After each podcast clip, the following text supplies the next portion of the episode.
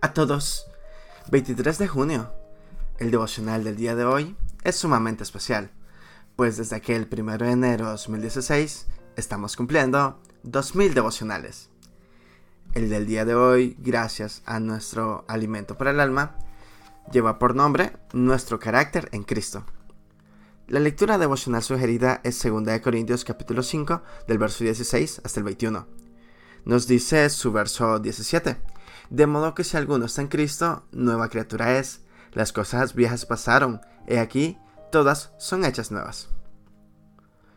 Desde el momento que aceptamos y recibimos al Señor Jesucristo en nuestras vidas como Señor y Salvador personal, comenzamos a entender que hay una experiencia de cambios radicales en la manera de pensar y en cómo actuamos.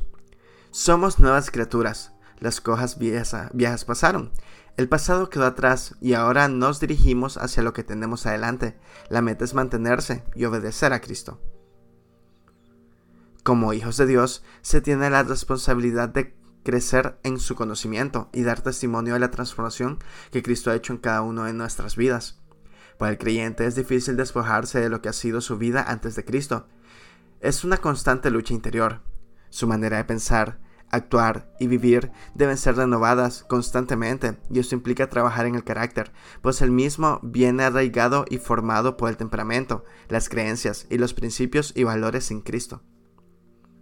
Dios nos dice en su palabra, la Biblia, que debemos despojarnos del viejo hombre y para ello debemos tener humildad y ser obedientes con la ayuda del Espíritu Santo.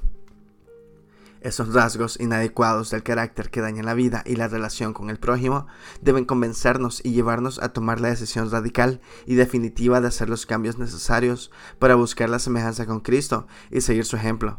No es fácil, pero en la medida que se trabajen esas actitudes y hábitos, viviendo en santidad cada día, tendremos la victoria en Cristo Jesús.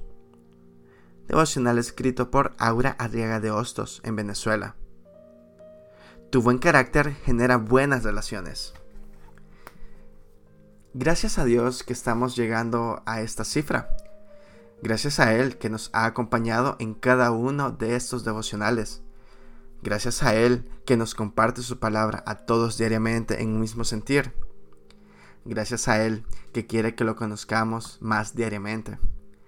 Gracias a Él por todo y en todo y a la vez gracias a ustedes que también me han acompañado en esta aventura de vida que representa algo que yo siempre deseé y que me siguen apoyando día con día a través de sencillamente escucharlo, compartirlo con otras personas, meditarlo y todo lo que implica este proceso.